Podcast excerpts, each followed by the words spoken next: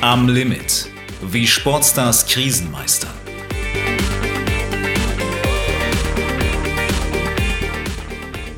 Hallo und herzlich willkommen. Mein Name ist Johannes Seemüller. In diesem Podcast Am Limit, wie Sportstars Krisen meistern, erzählen Olympiasieger, Weltmeister und Champions League-Sieger in exklusiv geführten Interviews von ihrer Leidenschaft für den Sport und von ihren großen Erfolgen. Genau für diese Titel und Triumphe gehen Leistungssportler immer wieder an ihre körperlichen und mentalen Grenzen und oft darüber hinaus. Der Leistungssport hat auch seine Schattenseiten, die vielen gar nicht bekannt sind. Den Athletinnen und Athleten, mit denen ich gesprochen habe, ist nichts fremd. Leistungsdruck, Burnout, Schmerzen, Magersucht, Depressionen oder Ängste. Nur, wie gehen die Spitzensportler und Erfolgstrainer damit um? Welche Wege haben sie aus Krisen gefunden? Wer oder was hat ihnen dabei geholfen? Darum geht es in diesem Podcast. Heute mit der elfmaligen Bahnrad-Weltmeisterin Christina Vogel. Ich hätte mir die Sonne aus dem Arsch scheinen müssen und jetzt sagen müssen, ihr wisst ihr was, ich bin die elfmal Weltmeister. Kommt ihr erstmal an mir vorbei. Christina Vogel spricht über die Zeit Ende Februar 2018. Obwohl sie bei den Bahnrad-Weltmeisterschaften im niederländischen Appeldorn gerade ihre Titel 10 und 11 geholt hat, ist sie am Ende ihrer Kräfte, körperlich und mental. Wie konnte es so weit kommen? Als knapp Einjährige wandert Vogel mit ihrer Mutter und ihrer Oma aus Kirgisien nach Deutschland aus. Sie findet im thüringischen Sömmerda ein neues Zuhause. Als Russlanddeutsche, so mitten von Thüringen, ist natürlich auch nicht super leicht, wobei es nicht so schlimm war, wie man jetzt denkt. Also es ist, ist okay. Wenn ich was meine Mama gelernt habe, dann einfach, dass wenn ich was will, muss ich was dafür tun. Also richtige Arbeiterfamilie einfach. Wenn ich was will, krieg einen Arsch hoch, tu was dafür. Und alles, was damit dazugehört. Ehrgeiz, Disziplin und Strenge, vielleicht hat auch so Strenge an anderer, Strenge an dich. Und das habe ich einfach so von Mama mitbekommen, ganz, mhm. ganz einfach. Mit dieser Disziplin und diesem Ehrgeiz, aber auch mit sehr viel Leidenschaft, rast sie als Jugendliche und später als Radprofi über die Bahn. Christina Vogel, dieses 1,60 Meter große Kraftpaket, ist fasziniert von ihrem Sport. Das Radrennbahnfahren ist wie Karussellfahren. Wenn man so richtig mit G-Kräfte durch diese Kurve geschmissen wird, ist wie Karussellfahren im Prinzip. Und dann ist es dieser Sprint, dieses Katz-und-Maus-Spiel, was irgendwie cool ist. Diese, klar, Vollgasgeschwindigkeit, die man hat, aber auch dieses Schachspielen beim Karussellfahren. Vogel gewinnt fast alles im Juniorenbereich. Ihr winkt eine große sportliche Zukunft. Doch mit 18 hat sie einen schweren Radunfall auf der Straße. Nur knapp entgeht sie einer Querschnittslähmung.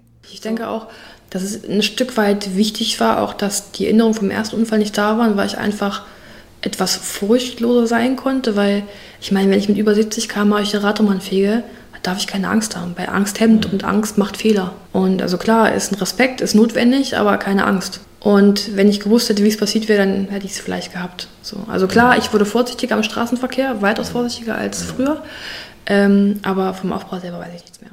Völlig angstfrei jagt Vogel über die Radrennbahnen der Welt. Sie wird elfmal Weltmeisterin und holt zweimal olympisches Gold. Trotz dieser überragenden Erfolge leidet sie unter einem enormen Druck. Es macht stressig, um beweisen zu müssen. Ähm, und man denkt, beweisen zu müssen. Also ähm, ich sage immer, 2018 mit WM-Titel 10 und 11 war ich mental ein Wrack. Nur wenige Monate später, im Sommer 2018, passiert der schlimme Unfall.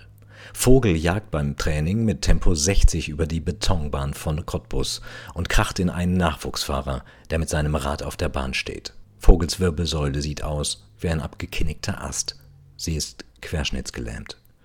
Allmählich wird ihr bewusst, wie dumm es von ihr war, sich über viele Jahre derartig unter Druck zu setzen. Jetzt im Nachhinein bin ich fast ein bisschen dankbar im Unfall, dass ich jetzt weiß, das war total bescheuert.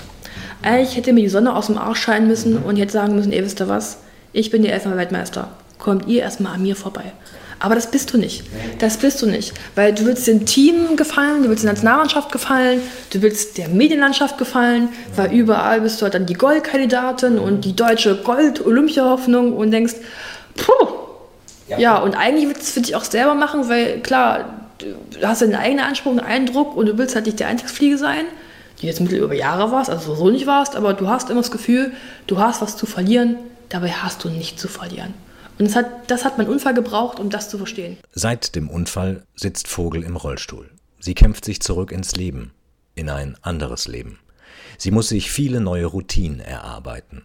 Negative Gefühle wie Trauer oder Schwermut unterdrückt sie. Trotzdem fahren ihre Emotionen manchmal Achterbahn. Man ist manchmal stärker und manchmal nicht. Mhm.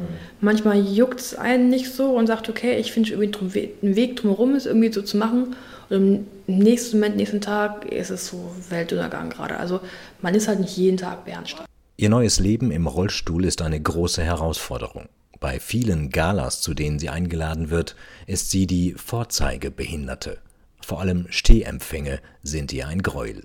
Ich stehe halt nicht. Ne? Und dann denkst du, ja. Und dann gehen ja alle Gespräche halt über mich drüber hinweg und es ist halt, nein. In solchen Situationen wird ihr ihr eigenes Schicksal besonders deutlich. Sie kann nicht mehr gehen, obwohl sie immer wieder davon träumt. Ich träume eigentlich gehend. Und als ich das erste Mal das geträumt habe, als ich erstmal wieder angefangen habe zu träumen, war im Krankenhaus. Und dann kam die Traumatologin und ich sagte, du pass auf, ich habe geträumt, also ich kann gehen, scheiße, was mache ich jetzt? Und dann ähm, sagte sie, ist doch okay. Manchmal träumst du auch vielleicht, dass du fliegen kannst. Die ganze Geschichte und viele weitere persönliche Porträts von Spitzensportlern gibt es in meinem Buch Am Limit, wie Sportstars Krisen meistern. Springer Verlag Heidelberg. Darin berichten Topathleten und Trainer exklusiv von ihren Erfolgen, aber auch von ihren persönlichen Rückschlägen und Krisen. Ergänzt werden diese Porträts durch zahlreiche Videos und durch ein Interview mit Dr. Valentin Z. Marxer, einem der renommiertesten Sportpsychiater Deutschlands.